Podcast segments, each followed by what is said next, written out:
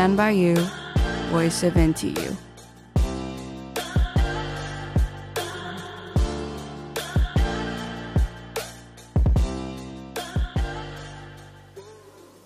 欢迎收听台大之声 Stand by you, voice of NTU。我是今天的主持人 Alan。那这也是遇上大学生这个系列的试播集。首先呢，跟听众朋友们介绍一下遇上大学生这个系列是在讲什么。啊，这个“遇”呢，就是教育的“育”哈。那什么叫做遇上大学生呢？聪明的你应该猜得出来啦，就是遇上大学生呢，便是以各种教育议题为主的系列节目。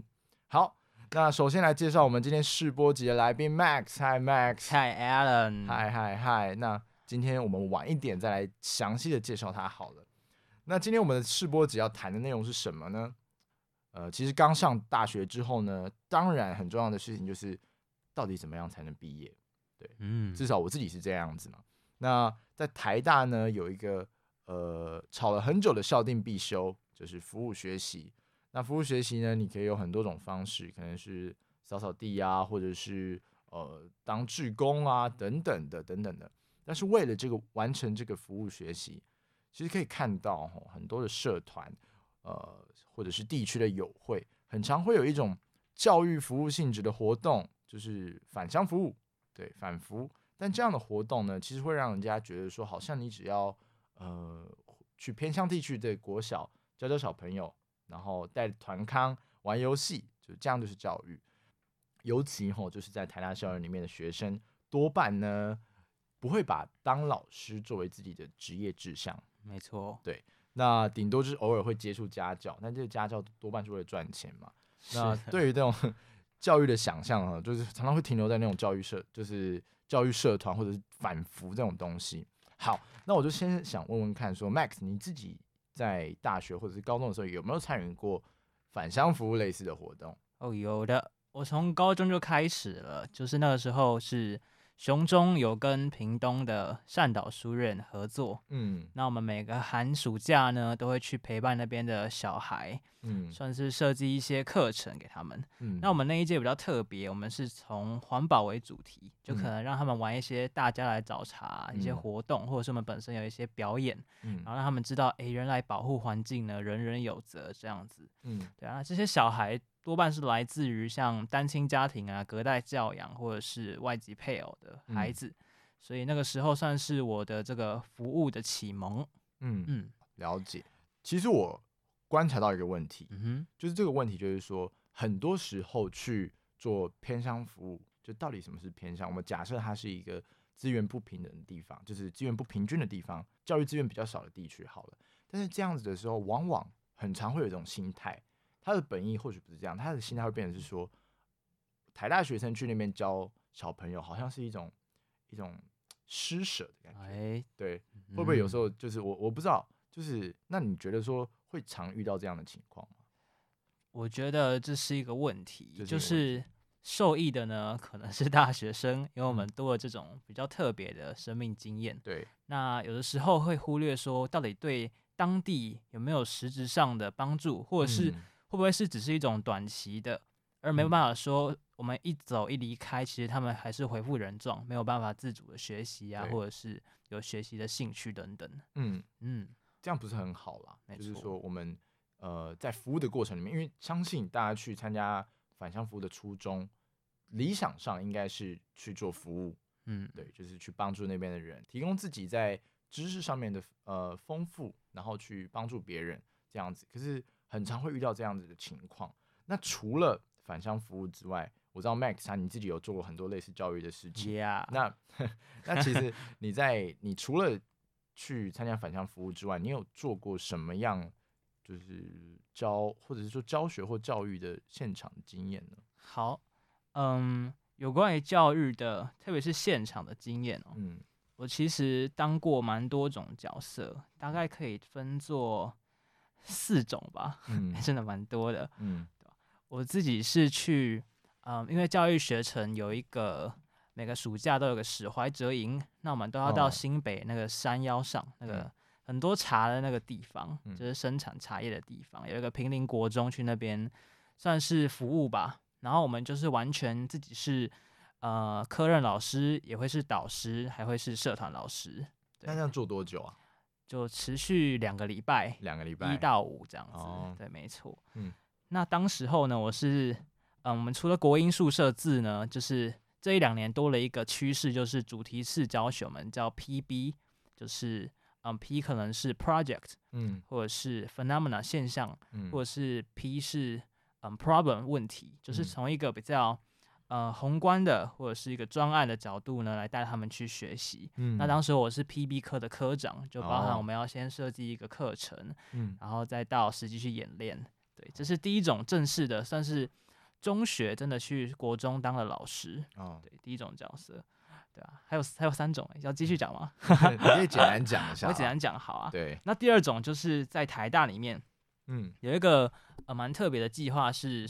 升学辅导种子计划，嗯，简单来说呢，他们就是台大内建的大考冲刺班，就是很多同学他是比较呃，可能经济上家里比较没办法支持，嗯、那很多同学其实都会到外面的补习班去上黑马营啊，什么总复习啊，可是像这些孩子他没有这些资源，就等于台大呢是牺牲自己家教的那个算是收入吧，然后来到这里算是。公益的，就是无偿的呢，帮他们做总复习啊、解题啊，甚至是他们有一些需要，嗯、呃，未来的一些职涯上啊，或者是选科系的辅导等等。所以对象是高中生，对象高中生，对象，高中生。就来自于我，甚至那个时候有辅导到一个是桃园高中的学生，桃园高中拉着。行李箱来，哦、对。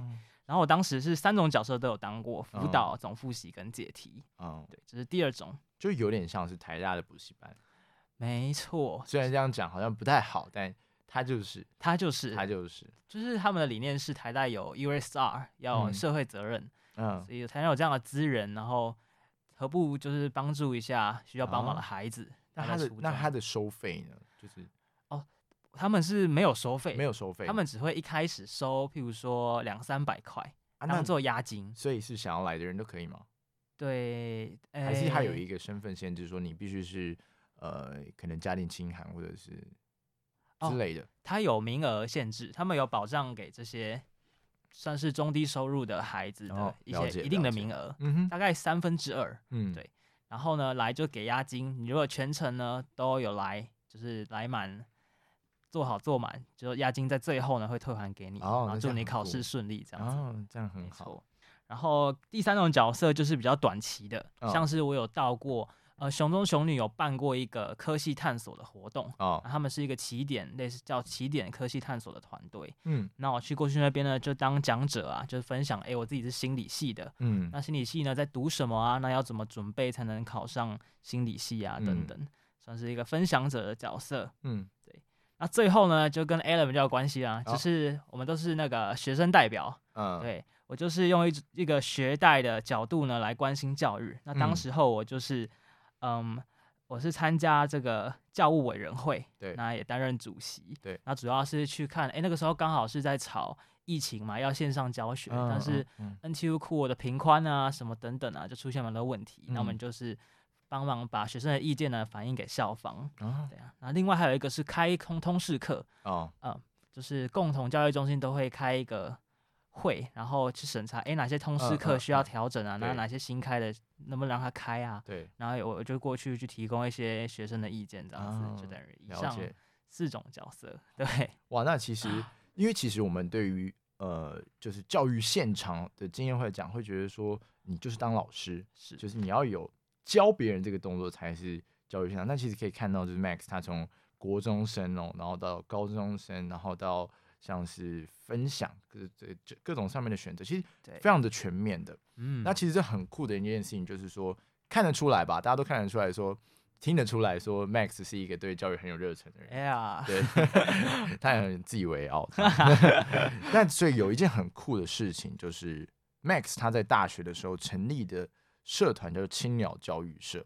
好.那这个青鸟教育社呢，跟我们前面提到的返乡服务社的的的，的那种东西。不太一样，那我就觉得把这个机会留给 Max 自己来讲讲看，青鸟教育社是是什么？对，我怕我讲不好。OK，你会讲的很好的，因为怎么讲怎么对这样，因为这个问题大家都蛮有共共同的一个共鸣的，嗯，就是嗯，不知道大家有没有听过无动力世代？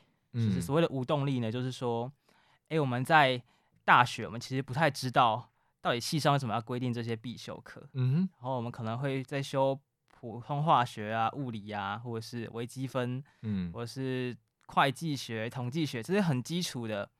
但是又可能会很难学，有一点艰涩的科目呢，会觉得不知道学这些的意义在哪里，未来要用在哪，那对我有什么样的帮助？嗯，所以大学生很长是没有学习动机的。那在另外一方面呢，有一个调查是，诶，他发现台大呃新生当中，就是师资培育中心的研究，三分之一觉得，诶，自己选的科系不符合原来的期望，嗯，四分之一呢想要转系或转学，嗯，那为什么会什么这么做呢？就是是因为志趣不合，嗯，对。那这其实我们就可以看到，哎，原来大学生没有学习动力，是从选系，甚至是从高中就开始了。对，在更久以前呢，有一个很有名的调查，是亲子天下的那个，嗯，呃，发现中学生八成啊，嗯、呃，老师觉得学生的学习动机匮乏，那中学生自己呢，嗯、半数以上是觉得自己学起来意兴阑珊这样。所以针对这个。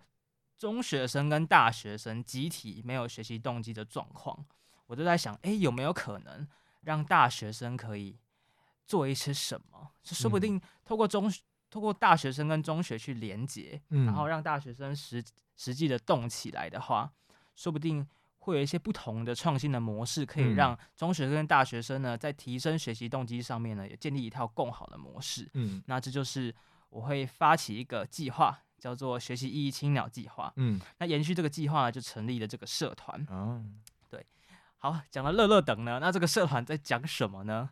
好，我们社团呢，你可以这样想，我们就是学术跟服务。嗯，学术算是给大学生的 input，嗯，那服务呢是给中学生，包含国中、高中的 output。嗯哼，那我们会 input 什么呢？我们会办讲座。嗯，比如说我们请到朱树伟老师讲设计思考，嗯，请到林宏岩老师讲心智图法，嗯，那请到那个叶秉成老师讲创新教育，嗯、还有王秀华老师讲生涯辅导，嗯，那这些主题通通都是可以帮助我们去诶厘清自己到底想要什么，包含自我探索，嗯，然后。自我探索，想要成为什么样的人？学习对我来说是什么？然后再到如何转化我学到的东西来帮助自己，甚至是影响这个社会。嗯，对。那这一连串的方法呢，我们在过程中学到两件事，一个是学习的故事，嗯、另外呢是思考的方法。嗯，那这个是在学习间会做的事。那在寒暑假呢，我们就到 output 了，就是我们会把这些思考方法还有学习故事呢带到高中端。办工作坊，嗯，或是办讲座，嗯，甚至我们还有营队，哦，对，今年的寒假到新竹的一个偏乡会举办一个亲子营队，嗯哼，算是让亲子一起来做呃生涯的探索，嗯哼，这样子。然后我们已经在学习间呢到过松山高中，还有大同高中，哦，不知道有没有校友，就是 就是我们。就是分享自己的学习故事，欸，一路上我们怎么样面对迷惘，也曾经不知道为什么要读数学，但是我找到了学数学的意义。后来呢，我熬过了那一段大考的日子。那这个些阶段呢，有没有什么样的方法，一些心得可以分享给高中生？嗯，对，那就是我们在做的。哦，对，没错。我觉得这个这个这个想法真的很棒。就是、嗯、呃，像因为我自己是历史系的嘛，嗯、那历史系最早在多媒体教育开始联联合就是台湾吧。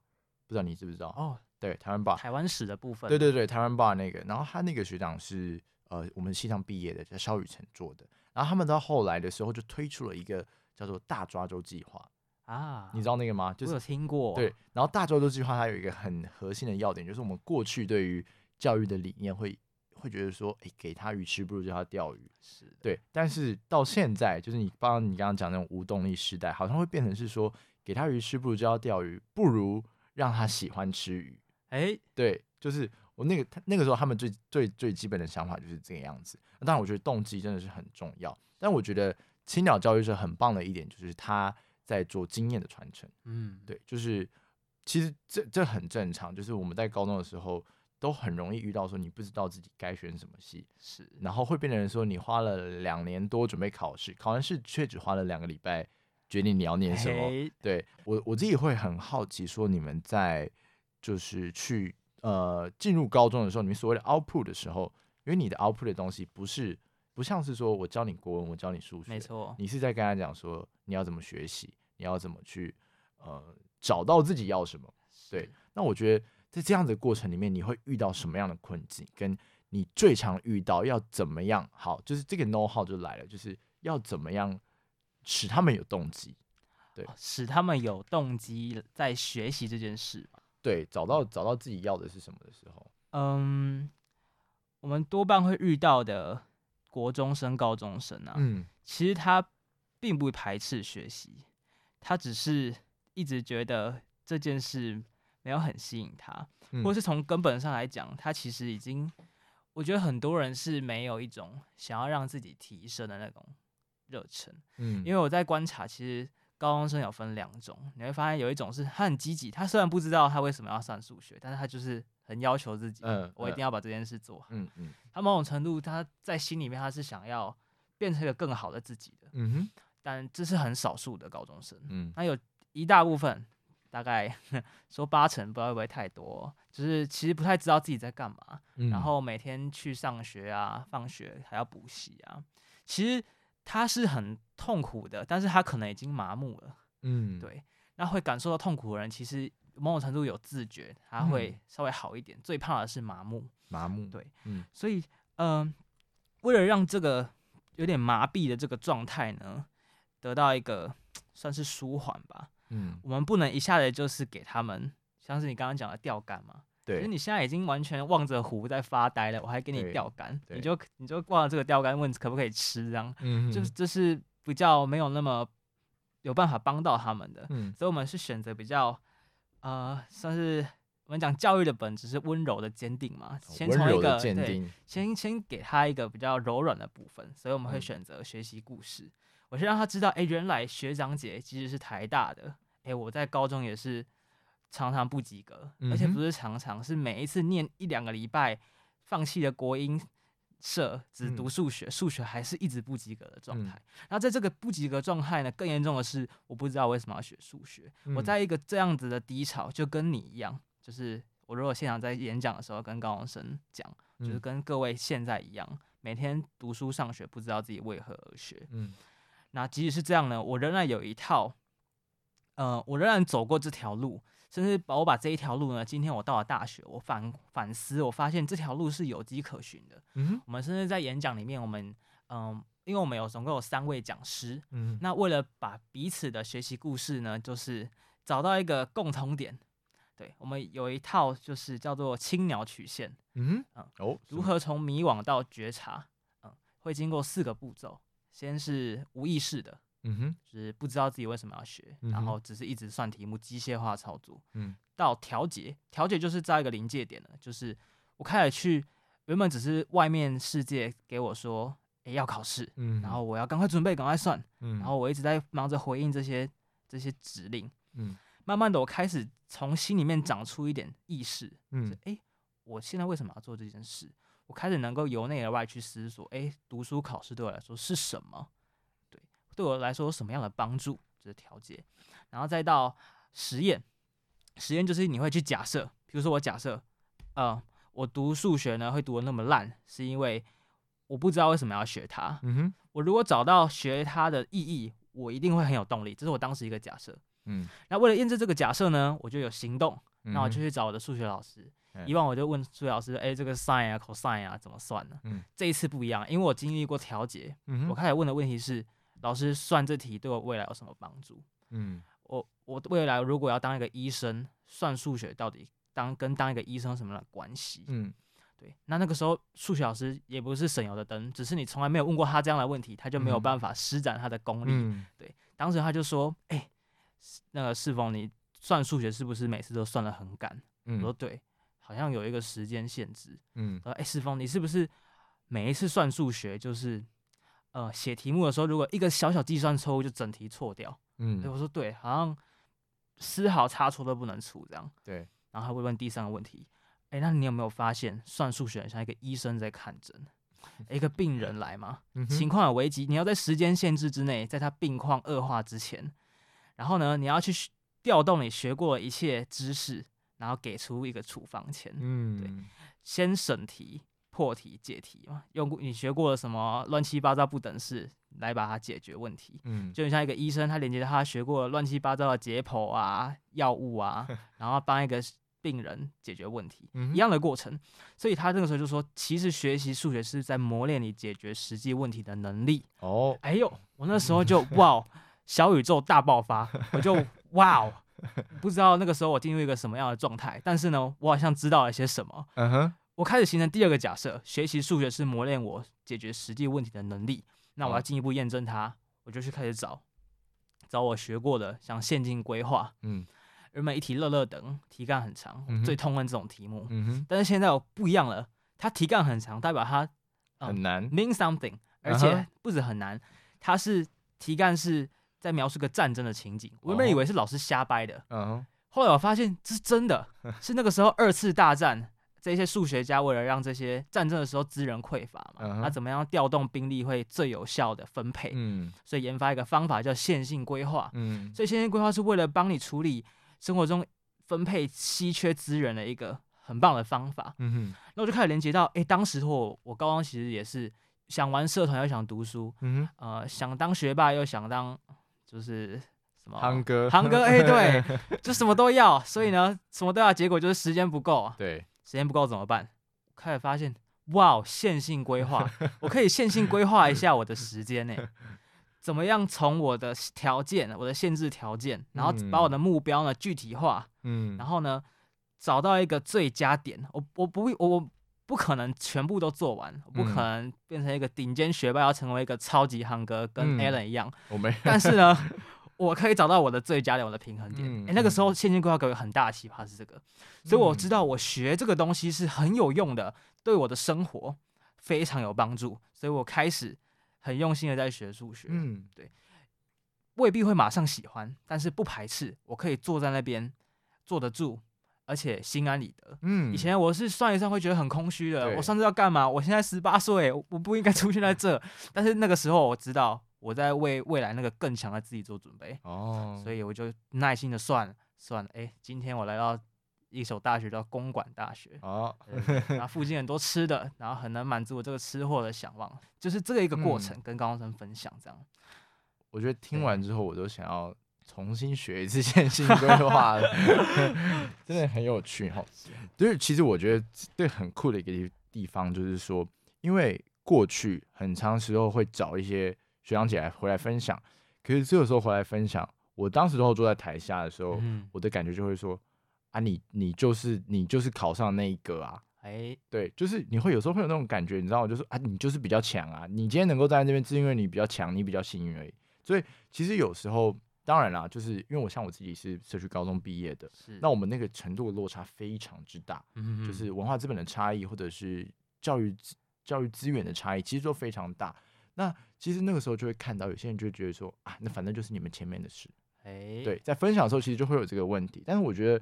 像 Max 这样的做法就就很很好，就是说，就是我我们真的去真的去找说为什么要这样子这样子去学这样子去做，然后进而的就会有一些自己的想法，就是线性规划，就是谁知道以后会不会大战，对不对？是是，真的难讲。好，我想要就是就是觉得说你自己自己在做的这些事情的时候，总会有一个就是有一个 something 去去驱使你去做这些事情，那这个东西。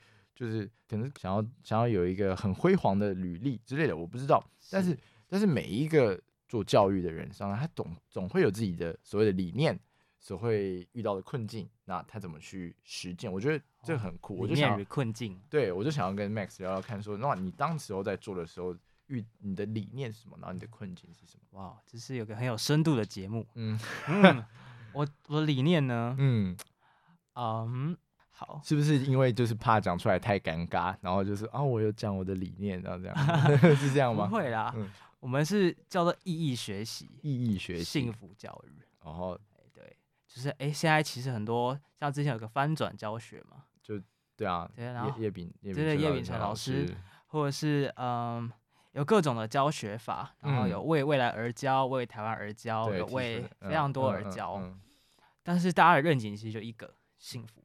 就是，不只是未来在工作上、生活上，通过学习可以变得幸福。嗯，更重要的是，我觉得如果可以在学习的当下变得幸福的话，哎，好像就会有一种原来学习就是生活的感觉。嗯，我一直很向往一种生活，是我们可以一起共同成长。嗯，对。那我们不用勉强去做任何事，没有人规定我们。嗯，我们就是想要让自己更好，让别人更好，然后我们一起来学、嗯、这样的氛围。嗯，所以我觉得幸福教育是一个大愿景，就是不只是我自己的理念，我觉得很多老师们、同学们共同一个梦想。嗯，只是我提出了一个自己比较算是另类的观点，就是意义学习。嗯、意义学习，就是嗯，教育最微观来讲，就是每一个学习者吧。对，对啊。其实现在很强调的是，诶，老师也在学。对，其实整个教育体系里面，每一个人都是学习者。对，那每一个学习者呢，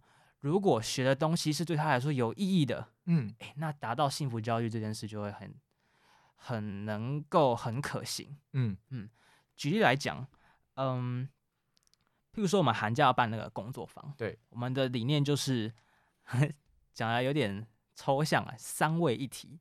但是呢，也没有那么现在开始要把它变成是宗教节目了。没 没有没有，这边要圣诞节，不是、啊，就是三三位一体是指说从 why 出发，为什么、嗯、到 how，哎，到 what，先到 what，嗯，是什么，然后到 how 怎么做，嗯、在学习上就是 why 先透过。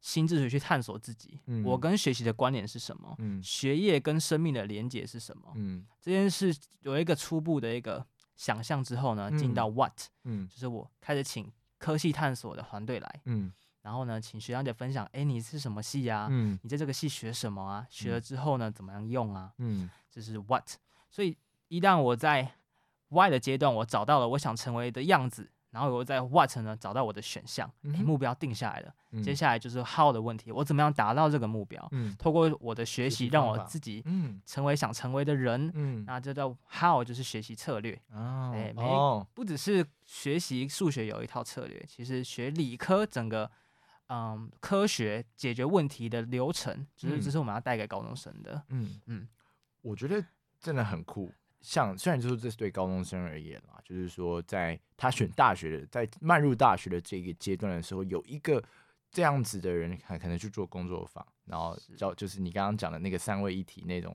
对，我等下晚上要去开会，就是要开这个啊。对，这种，但是其实我觉得相对的。就像你讲了，我们在做这个的过程中也，也也同时会去，就是教学相长，也会去反思说，那你现在在学的东西，没错，对，我觉得，我觉得这其实很重要，因为呃，在你是心理系的嘛，是的，对，那其实大家知道说，可能最近在台大就是发生很多事对，嗯、那其实呃，有些人去探讨，就尤其说像我们处在的文主科系里面，很常会遇到一种情况是，就是你读了很多。然后你可能是全台湾最优秀的文学院的学生，或者是文组的学生，不管。但是身旁的可能是一个电机系的，他你们一样过得很辛苦，你们一样被学分弄得很惨。但是你知道他毕业是年薪百万，但是你不太知道你毕业要做什么的时候，其实那个时候你会一直去质问自己说，到底是为什么而学？对，所以其实我觉得在呃这样子的活动在帮助。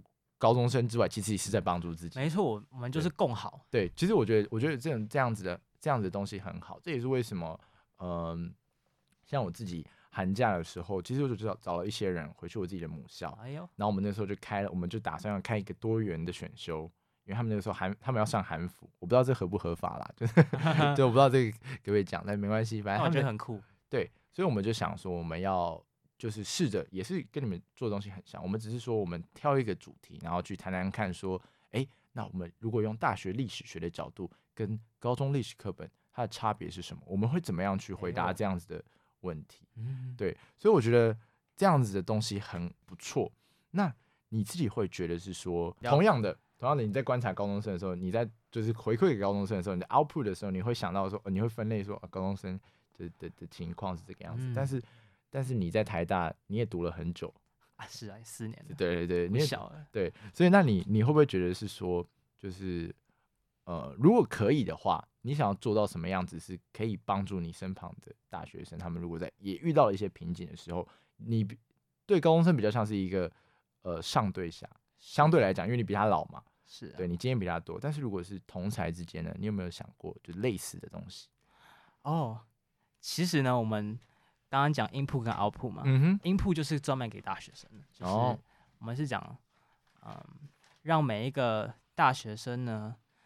都能够有一个方向感嘛，嗯，至少，譬如说，我们这学期请到了一位法律系的李慈轩学姐，嗯，那她本身呢，她一直长期关注贫穷议题，嗯，他在他的他原本是社工系，那、嗯、后来到法律系，嗯、但都是从不同角度去关注贫穷这件事，嗯，所以他后来他在，据我所知，因为他是我简报课的助教，所以他的简报大赛的题目呢叫做建构贫穷，嗯，然后再到他自己实际要做一些事，他。他就是那个升学种子辅导计划的发起人、创办人，补习班。对，台大补习班的 创办人。嗯，那他的初衷其实就是帮助这些贫穷的孩子。嗯哼，没错。所以他就是把他在戏上学的东西呢，透过某一种他自己的转译、转译，或者他自己真的很关心这件事，他的热情都在里面。然后他实际从 input 到 output。嗯哼，对。然后即便到现在，他仍然关心这个议题。他现在是起始那个简报教育团队的，他就是把。呃，很多他甚至到了澎台澎金马都，都去跑，对，离岛都离岛也跑，嗯、就是哪边需要简报教育，就去那边帮，可能是国中生啊上上一些简报工作坊，嗯，然后也是公益的，对，哦、然后他非常有一套，他是好像有请到很多台大 EMBA 校友会的资源等等，嗯，嗯，嗯总之我觉得这样的例子，就对于同样如果是法律系的大学生，因为像这样的法律系大学生。李学生学姐是非常罕见的，对啊，对啊，很罕见，是很有意识的在学，然后把学的东西很好的活用。嗯，但是我自己也认识很多法律系，他是非常讨厌小六法的，哦、他 觉得这一些条文到底跟我的人生有什么 有什么关系？嗯，就是他说他虽然知道自己未来可能想要当呃检察官或者是律师啊，嗯、但是他就是在现阶段觉得，我就算现在念了，我考完也是忘了，哦，是觉得跟自己无关。嗯，但是。像这样子，那请这些学姐回来讲她的故事，嗯，然后再邀请大二生来参加讲座，某种程度呢，也是让大家觉得，哎，原来有这样的可能性，嗯，原来我可以有这样的方向去走，嗯，对，学姐关心的是贫穷议题，那我呢，我可能可以关心的是，比如说公平正义啊，嗯嗯、或者是转型正义的议题啊，我同样也可以从 input 到 output 的角度去。发起属于我的计划，嗯，那我在法律系我的学习就有意义，嗯，就有热情。对，所以，嗯，大学生，如果你说要把我来看，刚好像是某种程度要让我去将我的观察做一个分类吧。嗯，对啊，觉得，嗯，我觉得可以跟跟大家分享一个象限呢。嗯，象限，你如果想象的是 X 轴是传统的失败跟成功，嗯嗯，但是你后来会发现，其实很多种人失败，他是值得尊敬的。但很多人的成功，他是令你不齿的。嗯哼，就是其实这个维度还需要再加一个 Y 轴，嗯、哼就是没有意义跟有意义。嗯，嗯，我觉得这个 Y 轴非常重要。嗯、就是很，就我自己，我也是上了大学，慢慢把这个 Y 轴摸索出来。嗯，对，很多人成功，但是他是卖地沟油，他就是属于没有意义但成功的。嗯、这种成功呢，人们不会记得他，嗯、人们甚至会痛恨他。嗯，但有一种失败。像是我们举最近的例子好了，嗯，非常多例子啊，或者举古早一点好了，比如我们讲颜回，嗯，哎，颜回太早了，太早了，太早了。好，再举一点，没没，你就讲颜回好了，颜回啊，颜回，那我讲一下颜回啊，因为我自己念了一些中文系的东西，想要用出来，就是颜回他是一簞食一瓢饮，他过得非常清苦，嗯，但是他读的东西始终没有办法用，因为他很年轻就死了嘛，也没办法当官了，嗯。